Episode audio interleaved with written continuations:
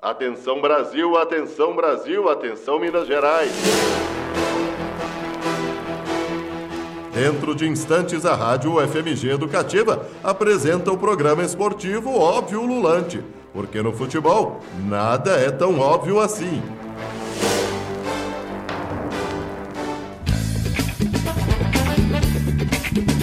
Alô, alô, alô, boa noite, boa noite, boa noite a todos e todas que nos ouvem agora na UFMG Educativa. Eu sou Thiago Peru e agora estamos iniciando o Óbvio Ululante. Lembrando que o Óbvio é uma parceria entre o grupo de estudos sobre futebol e torcida e a rádio UFMG Educativa. Então vamos começar com nossos boa noite a todos. Boa noite, Ives Vieira. Boa noite, Thiago Peru e vamos para mais um Óbvio Ululante.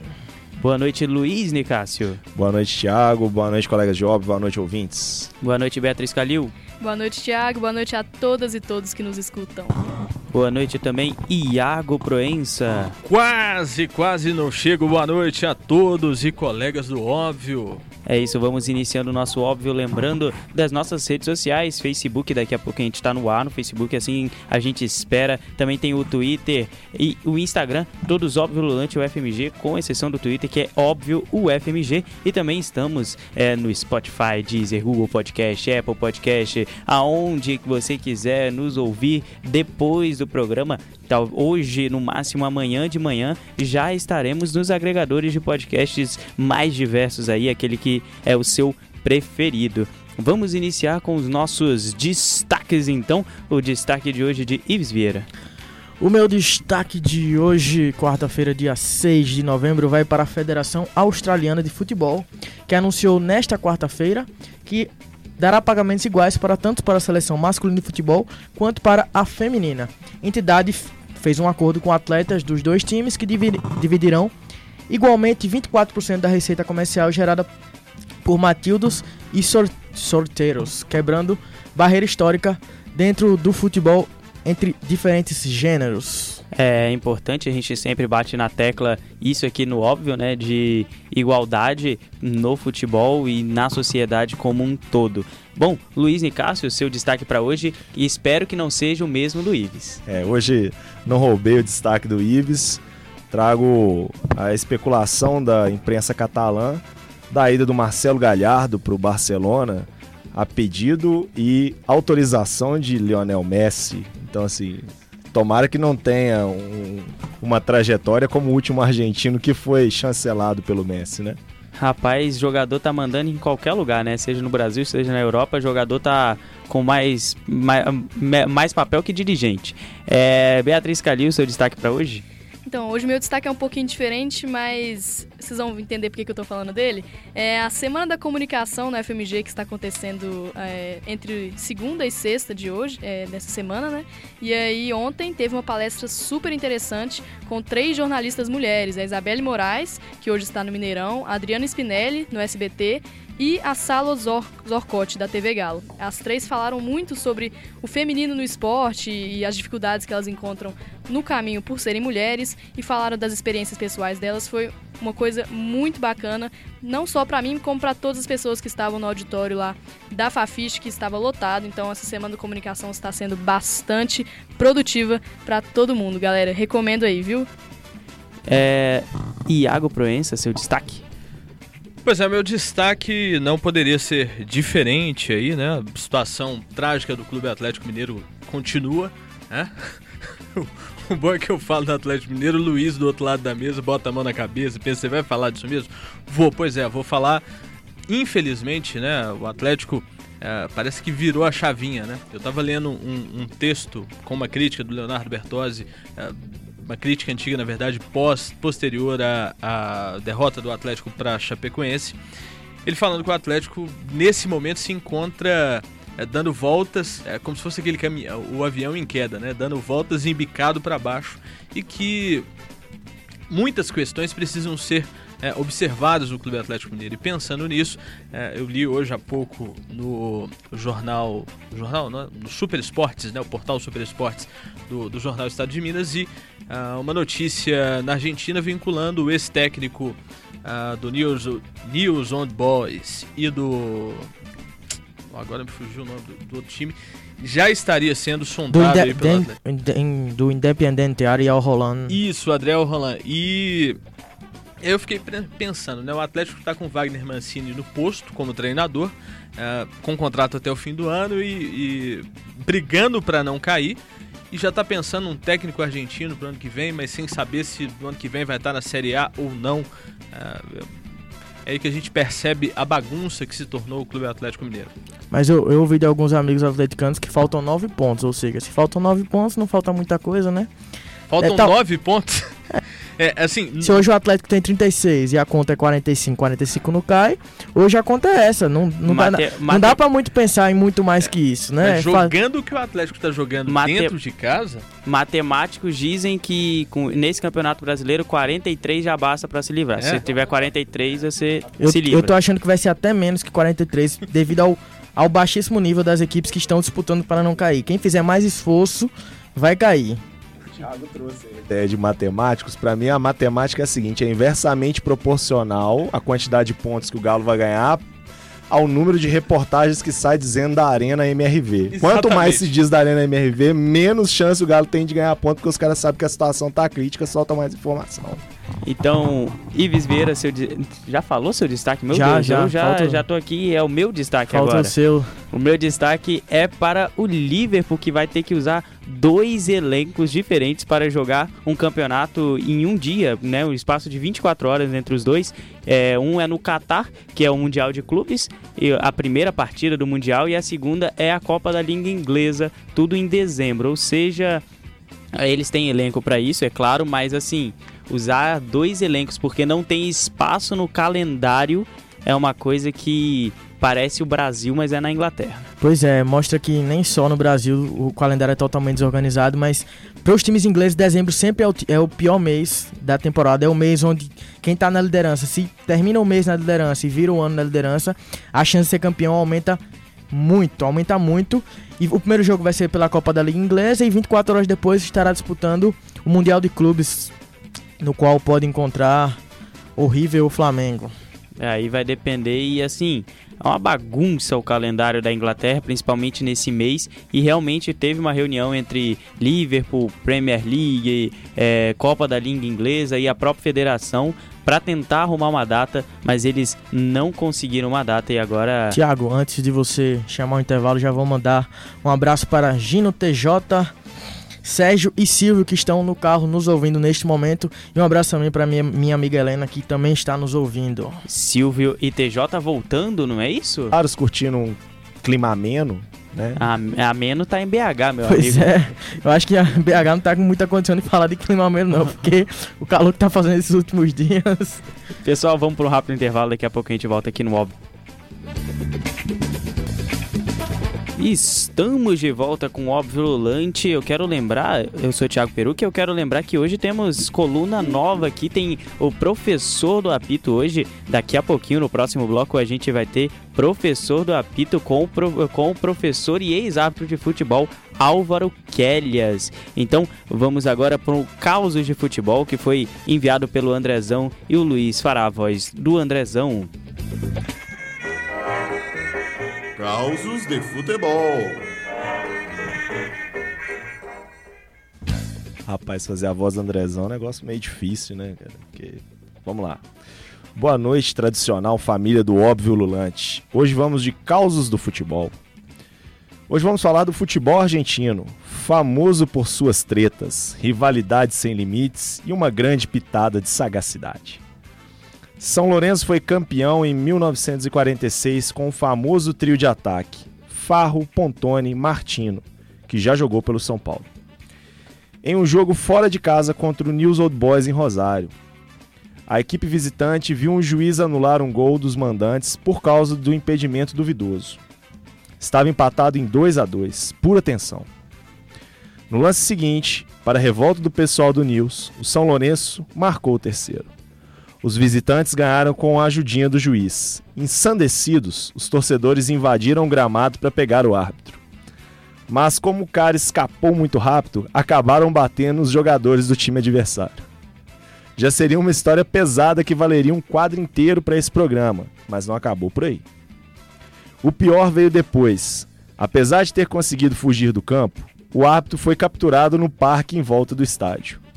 Depois de espancá-lo, os torcedores fizeram uma forca com vários cintos e o penduraram em uma árvore. O juiz quase morreu. Mas foi salvo por policiais que chegaram, cortaram os cintos com o facão e, em seguida, levaram a vítima para o hospital. O homem ficou internado por três dias e, durante todo esse tempo, torcedores do News rodearam o local. O árbitro teve que ser retirado de madrugada e foi transportado dentro do porta-malas de um carro. Abre aspas. Isso aí tá aprendendo com o Luizinho, né?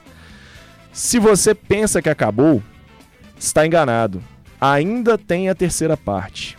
Na súmula do jogo, constava que a partida tinha sido suspensa quando faltavam 70 segundos para o final. O Boca Juniors, que brigava pelo título com São Lourenço, foi ao tribunal pedir que continuassem a disputa. A justiça deu razão ao clube da Bomboneira. Duas semanas depois, realizaram um jogo com dois tempos de 35 segundos. Rola a bola. Botone toca para Martino, que passa para Lopes e apita o juiz. Nada aconteceu, claro. A partida termina como antes, 3 a 2 para o São Lourenço. É, é o, o, isso beira tão absurdo que eu, eu me pergunto se a gente não está propagando fake news na rádio agora. Mas assim, o que mais me surpreende ainda nesse fato é realmente o, o esse, esse ponto de 35 segundos, dois tempos de 35 segundos. Precisava dos dois tempos, não podia fazer em um só também não. Precisava parar 35, 35.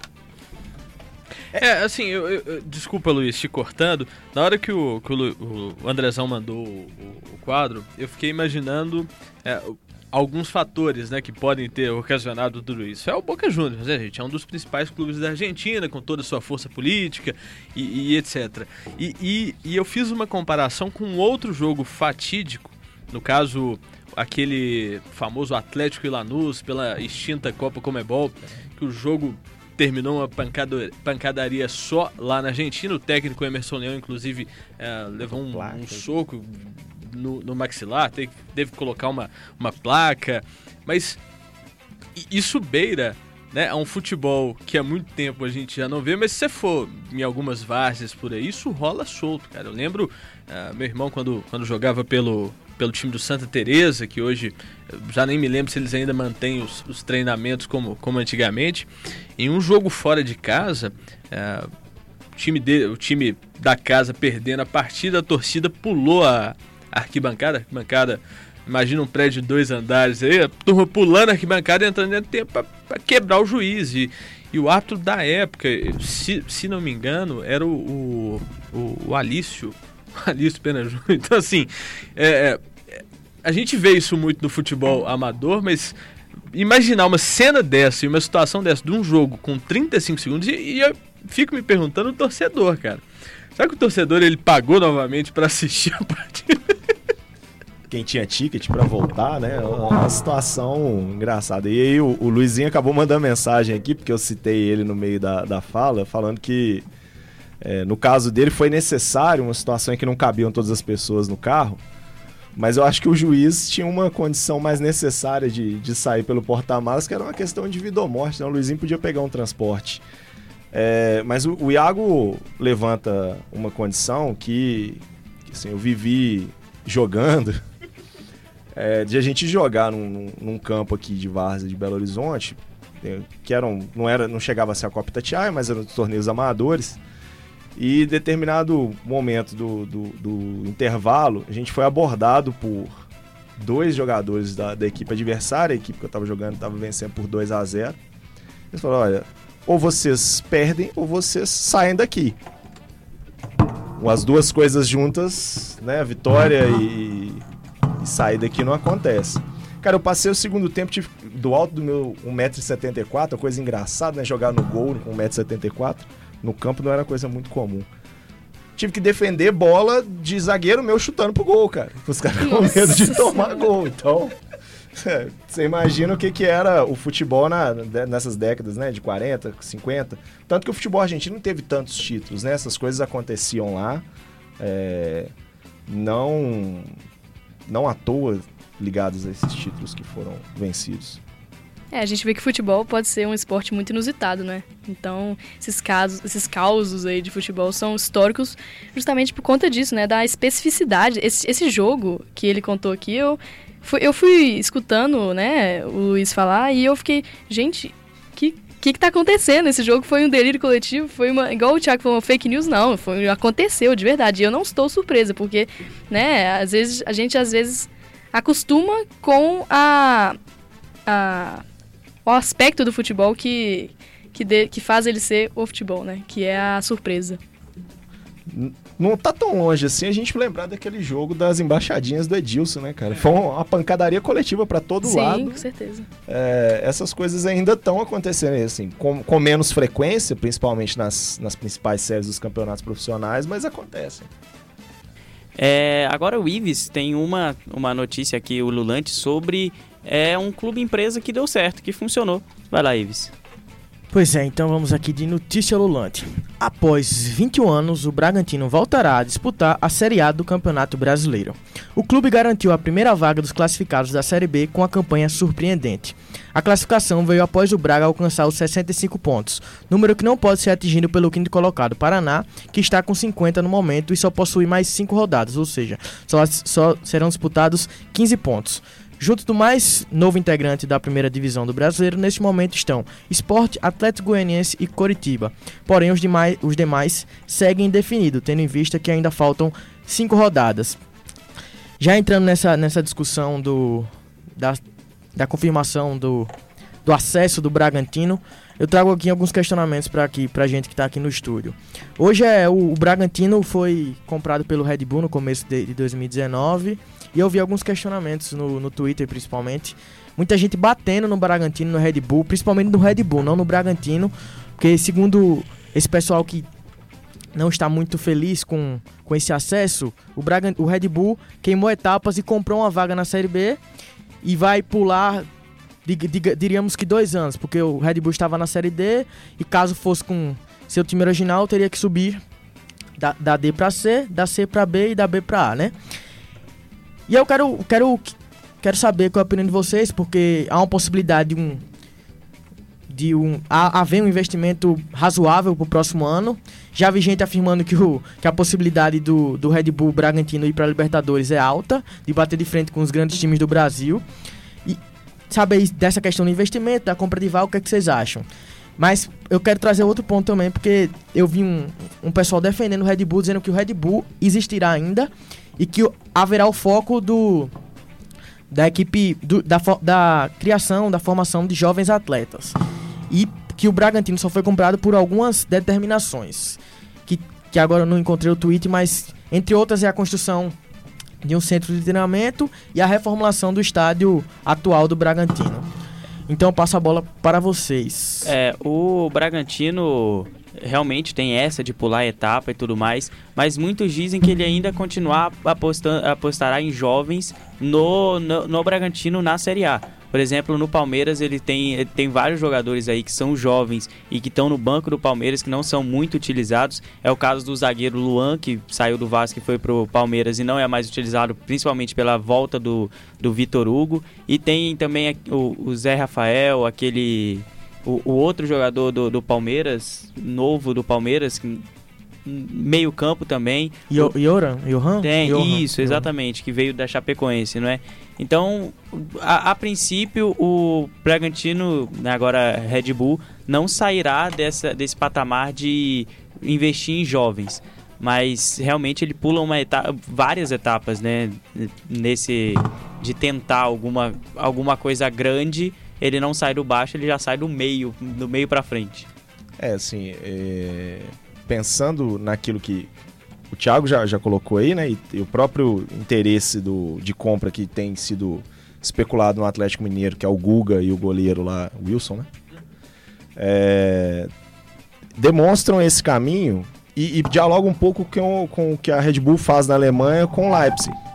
Assim, tem resultados favoráveis, levou lá para a primeira divisão, mantém, é, consegue algumas é, façanhas de ganhar de clubes de expressão, Mas em princípio parece que a vitória em termos de título não é essencial, ainda que estar na Série A seja essencial, já que clube empresa precisa gerar lucro. E onde você vai expor de maneira mais é, é efetiva aquele produto que você tem para negociar, que são esses jovens, é a Série A de qualquer campeonato que seja. Então, se for manter isso, aparentemente o que a gente vai ter é um Bragantino que vai figurar ali em meio de tabela, vez ou outra uma sul-americana, e que aí não, não me parece é, besteira dizer que vai disputar e corre risco de ganhar, né? Uhum. Com, com jogadores assim. Mas não vai ser um time potencialmente para ser campeão brasileiro, uma vez que, que o fruto da coisa é pegar atletas que estão sendo gerados em outros lugares, até a constituição de uma base, uma coisa assim, constituir um produto para vender, que são esses atletas que estão vindo de outros lugares, uhum. e fazer esse trabalho de venda. Vendeu, deu lucro, tá ok. Então... Exatamente. Ontem o, o, próprio Antônio Carlos Zago, né, o técnico do, do Bragantino, ele entrevista ao canal Sport TV, ele falava meio quais seriam aí as pretensões do Bragantino, ou do Red Bull Bragantino, para a próxima temporada. Num primeiro momento, a ideia que eles têm como modelo de, de futebol para o ano que vem é se manter na Série A e a partir desse momento tentar uma vaga para a Sul-Americana. Ele não falou em momento nenhum em Libertadores ou título, ele simplesmente botou os pés no chão e, e, e falou: ó, a gente tem que ter um pouco mais de tranquilidade, porque tecnicamente são muitos anos que a equipe não disputa a, a Série A. Assim, a gente pode pegar em um exemplo da Chapecoense que subiu para a Série A e conseguiu ficar durante um longo período. Esse, naquele momento, até o acidente, era o projeto do clube. O clube vinha se mantendo aí durante um longo período na Série A do Campeonato Brasileiro e isso, naquele momento, era o projeto da equipe, mas aí veio a disputa da Libertadores, que infelizmente eles não. da Sul-Americana, perdão, que infelizmente eles não conseguiram é, fechar o ciclo. E só para encerrar, um abraço pro Genário Vaz, lá de Fortaleza. Mandou uma mensagem no Instagram aqui pedindo um abraço. Agora, só, só assim, para fazer um comentário que não tem nada a ver com a ideia de clube empresa, é, é um negócio que, que me toca do ponto de vista da, do saudosismo, ver o Bragantino na primeira divisão, imaginar o Criciúma, porque assim, 95, 96, 97, quando eu tinha o hábito de, de colecionar figurinha do Campeonato Brasileiro, cara, fazer um, um, um, tapão ou bafo, que as pessoas chamam de nomes diferentes, e, e pegar um escudo do, do, União São João de Arás, do Criciúma do Bragantino, era uma coisa sensacional. Então ver esses clubes de novo na primeira divisão é uma coisa que me remete à infância.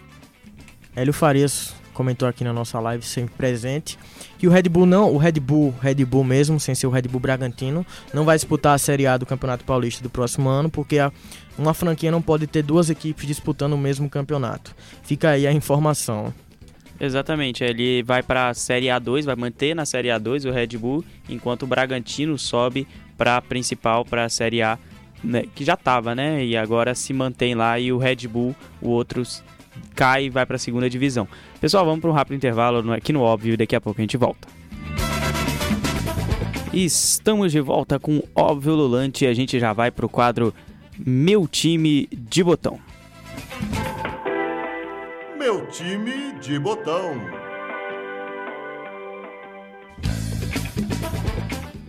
É, nós vamos fazer aqui o quadro que a Marina Matos mandou. Vamos lá. Sábado passado ocorreu no Mineirão um bate-papo com o coordenador do, Núcleo de Ações Afirmativas do Esporte Clube Bahia, o Tiago César. Foram quatro horas de conversa que passaram por uma apresentação das ações desenvolvidas pelo clube e questões diversas do público presente. Ano passado, como parte das ações do Novembro Negro, o clube homenageou homens e mulheres negras nas camisas de seus jogadores. Com base nessas pessoas homenageadas, criei uma espécie de time de botão, ou melhor, perfil, ou melhor ainda, um álbum de figurinhas sonoro, com base nas informações divulgadas pelo clube. Vamos lá. Mãe Stella, considerada uma das maiores Yala, Yala orixás brasileiras, sote, so, sote, Exatamente, Mãe Estela de Oxóssi é referência no combate do racismo e a intolerância religiosa, além de defensora dos direitos humanos, foi a primeira Yalorixá a receber o título de imortal pela Academia de Letras da Bahia, a ALB, em que ocupa a cadeira de número 33, cujo patrono é o poeta Castro Alves. Tem nove livros publicados, recebeu o título de doutora honoris causa da Universidade Federal da Bahia, a UFBA. Dando sequência aqui, vou ler o perfil do Riachão, um dos principais sambistas do, do país. O soteropolitano teve várias das suas músicas interpretadas por cantores como Cássia L., Cássia Eller, Bete Carvalho e Zélia Duncan e a toda a famosa Cada Macaco no Seu Galho, Show Chua, gravada por Caetano Veloso e Gilberto Gil, além de Retrato Fiel da Bahia. Já foi tema do Carnaval de Salvador e soma mais de 500 canções. Antônio Pitanga, ator com quase 60 anos de carreira, já soma mais de 100 trabalhos, entre filmes e novelas. É pai dos também atores Rocco e Camila Pitanga. Esteve na comemoração do título brasileiro do Bahia, em 1959, e ganhou fama na década de 60 após atuar em títulos como Bahia de Todos os Santos e O Pagador de Promessas. A do Feijão, uma das mais famosas quitandeiras baianas, a já virou até personagem de filme em 2011. O tempero especial dessa especialista em feijoada foi herdado pela mãe, que tinha uma banca na região da Praça Cairu, em frente ao elevador Lacerda, e hoje mantém o restaurante No Pelourinho. Lazo Matumbim. Lázaro Jerônimo Ferreira, mais conhecido como Lazo, Matumbim, já lançou seis álbuns solos, além de ter sido cantor do Ile Aie e percussionista de Jimmy Cliff. O artista é intérprete de canções famosas como Do Jeito que Seu Nego Gosta e Me Abraça e Me Beija. João Jorge do Olodum presidente de um dos principais blocos afros da Bahia, João Jorge Rodrigues é advogado e mestre em Direito pela Universidade de Brasília. Tricolor ferrenho e sócio esquadrão, que é o, é o sócio torcedor do Bahia, ele se destaca há anos como uma das principais lideranças do movimento negro. Tiamar, a jornalista Maíra Azevedo, se notabilizou após encarnar o papel de Tiamar em seu canal pela internet, abordando temas como racismo e machismos com pitadas de humor. Seus vídeos ficaram famosos e levaram a estrelar um espetáculo de stand-up, além de participar do programa Encontro da Rede Globo. George Washington, militante do movimento negro, é integrante do bando de teatro Olodum há quase 30 anos. Com o grupo, o ator integrou o elenco do filme Opaió, entre outras obras. Vilmar Reis, socióloga, é atual ouvidora geral da Defensoria Pública do Estado da Bahia. Com mais de 30 anos de luta em defesa da população negra e quilombola e dos direitos da população LGBT, já recebeu condecorações como a Comenda 2 de Julho da Assembleia Legislativa da Bahia e a Medalha Zumbi dos Palmares na Câmara Municipal de Salvador. Dona Dalva do Samba, compositora e cantora cachoeirana, Dalva Miranda de Freitas é integrante da Irmandade da Boa Sorte e, do, e líder do grupo Samba de Roda Surjek. Sua obra foi fundamental para que o samba de roda do Recôncavo Baiano fosse tombado pelo IPAM, pelo Patrimônio Imaterial e nacional e posteriormente reconhecido pela Unesco como Patrimônio Imaterial da Humanidade. Reginaldo Holyfield, dono de um quartel de 49 lutas e apenas 7 derrotas, é um dos maiores nomes do pugilismo baiano. Com quase 20 títulos na carreira, incluindo dois mundiais da Federação Mundial de Boxe, o lutador também ganhou fama devido à rivalidade com o pernambucano Luciano Todo Duro, alvo inclusive de um filme lançado ano passado, em 2018. Creuza Oliveira. Nascida na cidade de Santo Amaro, Creuza Maria Oliveira é uma destacada, desculpa gente, estava tossindo.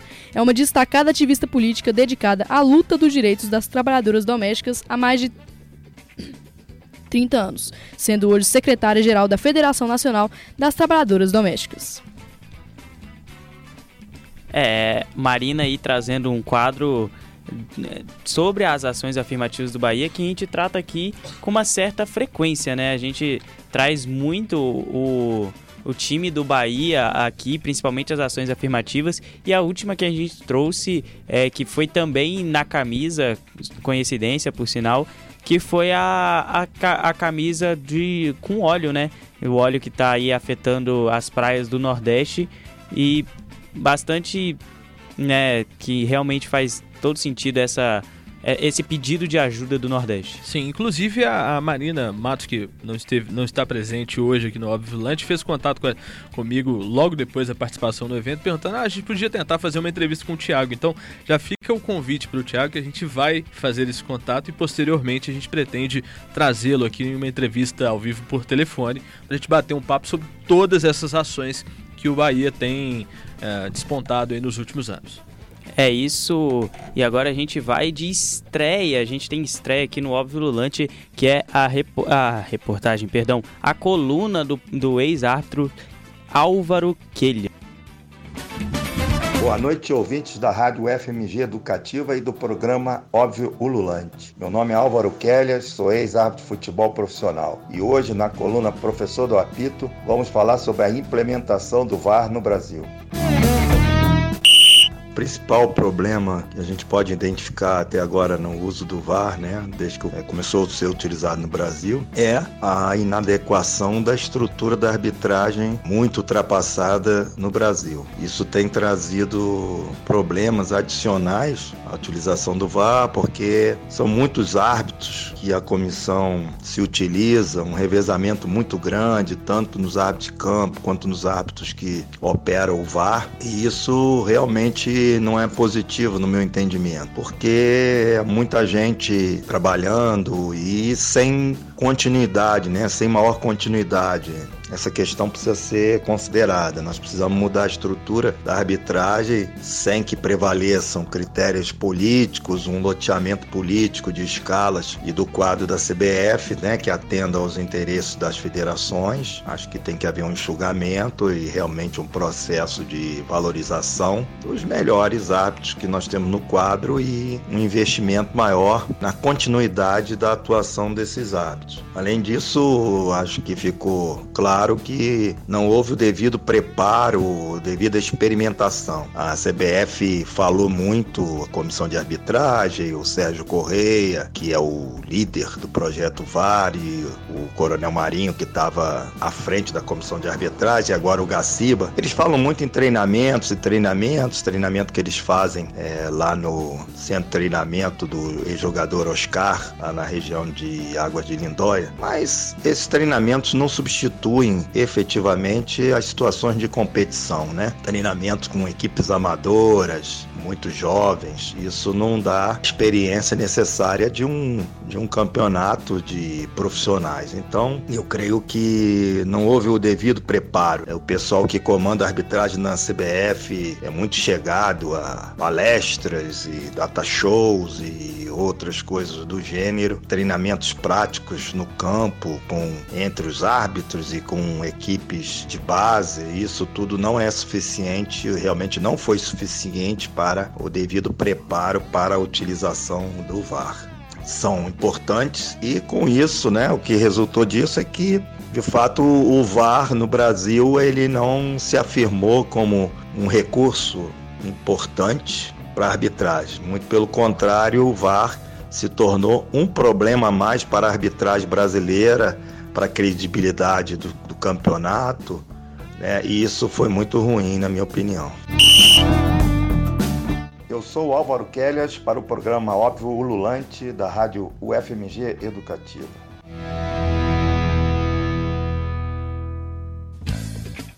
É bastante crítico o Kelhas e o que eu achei interessante na coluna principalmente foi a parte em que ele diz que não pode mais ter política não pode ter política do, do, da comissão de arbitragem ao escalar um árbitro por ele ser é, mais afinado com o Gaciba do que o, o outro, o árbitro B. E isso não pode acontecer e realmente acontece bastante no futebol brasileiro. Que bela estreia do, do, do quadro do Álvaro Queilas. Eu gostei bastante, muito, muito.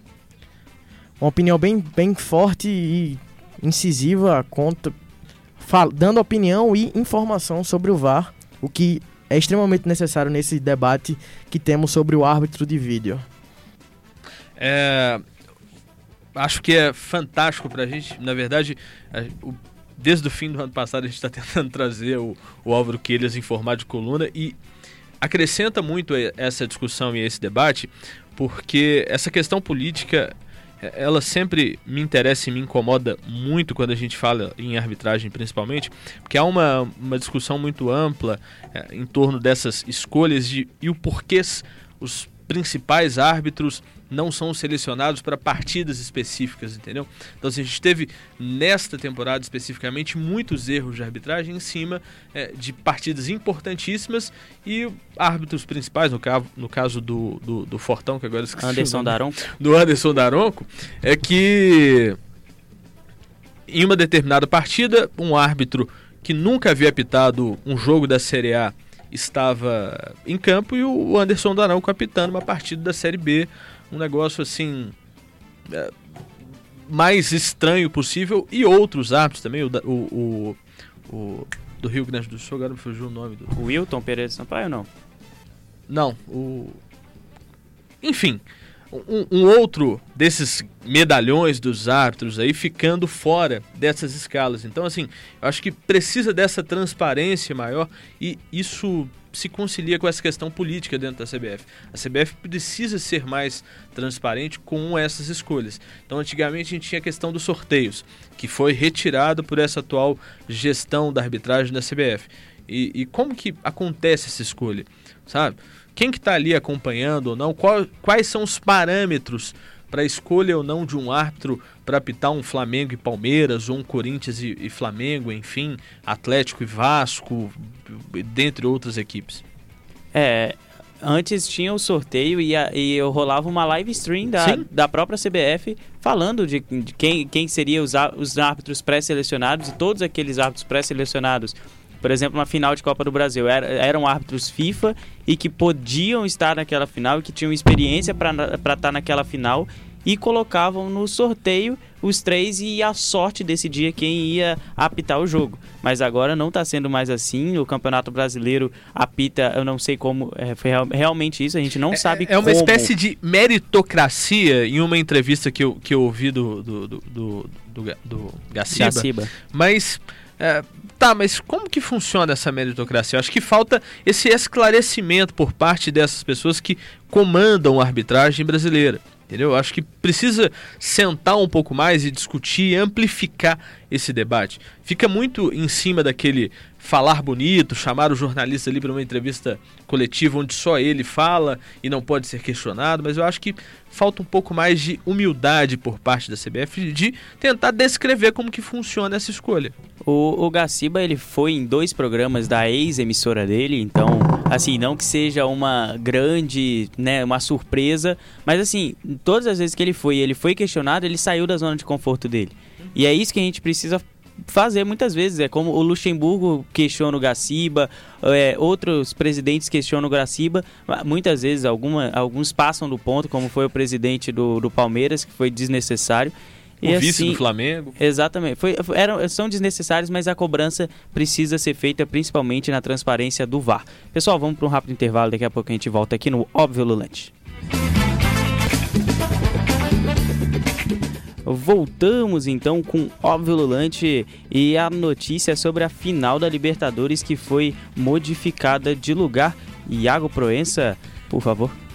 Vamos lá, de notícia ululante, a final da Libertadores de 2019 entre Flamengo e River Plate será disputada em Lima, capital do Peru, no dia 23 de novembro às 17 horas, horário de Brasília.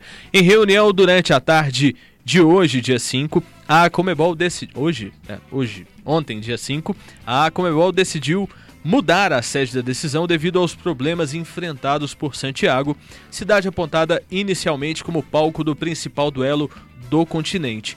O Chile vem sendo palco de protestos em massa nas últimas semanas, o que gerou um impasse para a Confederação Sul-Americana, e o veredito saiu após um longo encontro na sede da entidade, em Assunção, com o presidente das duas equipes finalistas. E para esquentar os ânimos para os comentários, o Breiler Pires do É o País soltou um texto falando exatamente sobre essa finalíssima entre Flamengo e, Ver, e, e, e River Plate, perdão, e do quão pobre será uma final entre duas grandes equipes em uma partida única, né? Talvez após os problemas enfrentados por Santiago, é, a Comebol deveria ter resolvido ali fazer duas finais, uma na casa de cada um dos adversários. E é, passo a bola para vocês.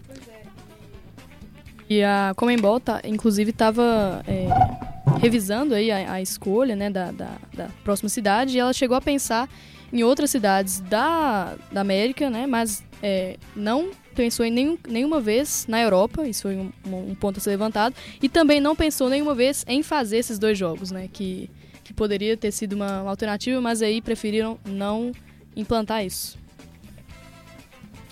É, lembrando também que a Comebol ela deixou claro que ela não pretendia levar a Libertadores para outro continente, mas que o, o a, agora a, em Peru, né, em Lima, ele tinha sido negado para sediar a Copa a Sul-Americana e agora a Comembol, porque a Comembol disse que ela não, que não, que o Peru não tinha estrutura para receber uma final de Sul-Americana, mas agora tem uma estrutura para receber uma final de Libertadores. É porque a Libertadores é mais tranquilo, né? Principalmente você pensar ali, torcida do River, Flamengo. Mas a, a, enquanto o, o, Iago trazia a notícia ululante pra gente, eu fiquei aqui pensando numa seguinte situação. Os torcedores de River Plate e Flamengo já têm é, a data e já sabem da, da, final há mais tempo. Você quer comprar ingresso, comprar passagem com preço mais barato? Fico imaginando quantas pessoas já não tinham comprado passagem para ir para Santiago, é, tentando baratear e, e, a bagunça que isso pode ocasionar daqui para frente, né? É, é um, um um fato que a Comebol vai ter que lidar aí, assim, processos que podem aparecer e, e uma desorganização que, que leva, inclusive, como o Thiago falou, para um lugar que não estava adequado an anteriormente, né? É aí a grande mistura entre futebol e política que a gente sempre acha que não. Tem alguns aí que continuam achando que ainda não, não, não se misturam, mas a gente mostra que no óbvio se mistura e muito. Vamos para nossa frase do dia. Frase do dia. É, vamos à nossa frase do dia mandada pelo Matheus Alexandre, recordada por ele e sendo é, interpretada por Ives Vieira. No futebol brasileiro, uma das situações mais corriqueiras é um técnico ser demitido. Perdeu três jogos ou mais num clássico, adeus, tchau, tchau. Após isso, muitos vêm a público e reclamam da falta de respeito com a profissão, que o futebol brasileiro não dá tempo para desenvolver seu trabalho e etc. Nessa semana aconteceu algo incomum, quando o treinador Thiago Nunes possivelmente aceitou a proposta do Corinthians, já que ainda não foi oficializado como novo treinador do time paulista, e o Atlético decidiu não permanecer com o treinador até o final do ano, que era o desejo de Thiago Nunes. Thiago leva, leva na, sua na, na, sua bagagem dois títulos paranaenses, uma Copa, uma Copa Sul-Americana conquistada no ano passado, uma Copa Suruga e uma Copa do Brasil conquistadas em 2019 nesse ano. Ao que parece, quem não ficou feliz foi o, o próprio Atlético Paranaense, que soltou uma nota oficial condenando a atitude do treinador e do Corinthians. Abre aspas para a nota oficial, para um recorte da nota oficial. Thiago Nunes esqueceu muito rápido que poucos meses atrás treinava o time sub-19 do Furacão e aí, ouvintes e amigos do óbvio, será que o clube comandado por Celso Petralha agiu de maneira correta? Se me, se me der a liberdade, já vou dar a minha opinião. Achei um absurdo essa essa nota oficial, totalmente jogando para a torcida, totalmente desprofissional, com um cara que foi muito profissional com a equipe, que inclusive hoje ele deu, deu uma entrevista. Ele tinha o desejo de terminar o ano de 2019 à frente do Furacão, mas em 2020 ele desejava um Desafio novo que eu acho totalmente válido. Recusar uma proposta de um, de um time do, de um clube com o tamanho do Corinthians não é fácil. E depois de recusar Atlético e outros clubes, ele, ele viu que era hora de dar um salto a mais na, na carreira, o que, acho, que eu acho totalmente válido. Passo para vocês agora.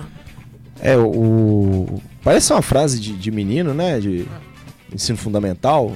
Só esquece, esqueceu que eu te dei um chocolate semana passada é muito infantil a, o posicionamento da diretoria do, do Atlético Paranaense ou do, do, Atlético do Paraná, sei lá como é que eles estão querendo ser chamados agora.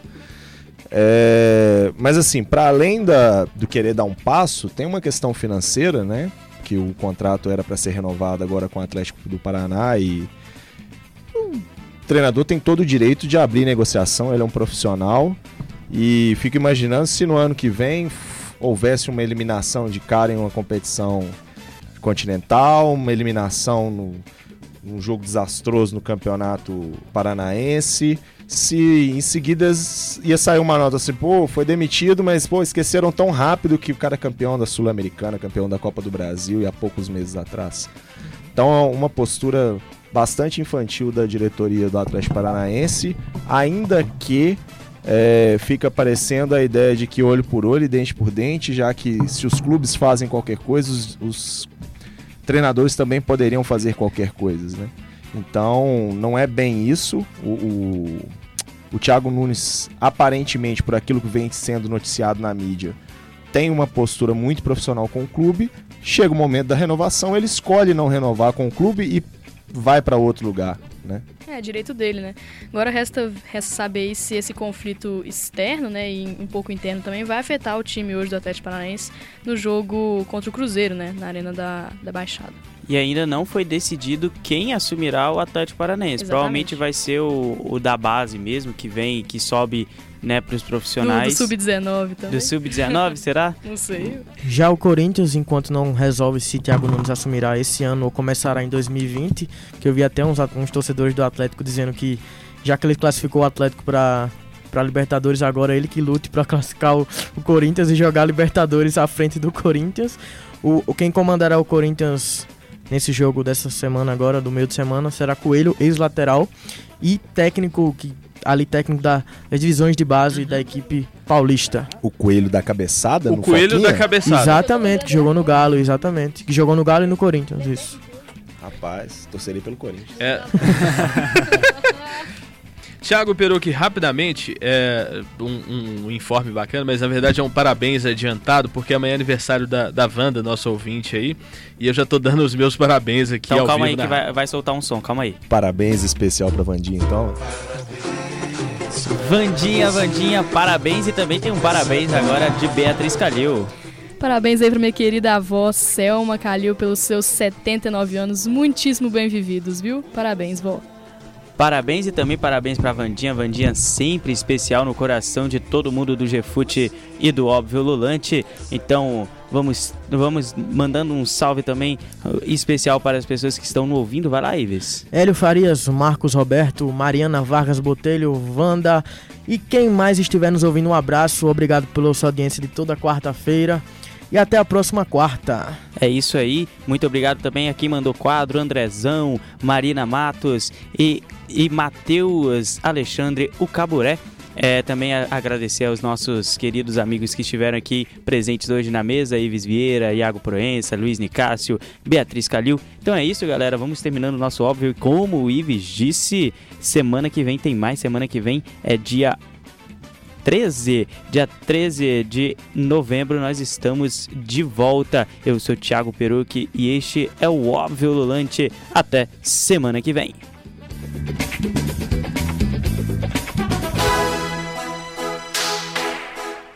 Atenção, rede da UFMG Educativa. Termina agora a transmissão do programa esportivo Óbvio Lulante. Porque no futebol, nada é tão óbvio assim.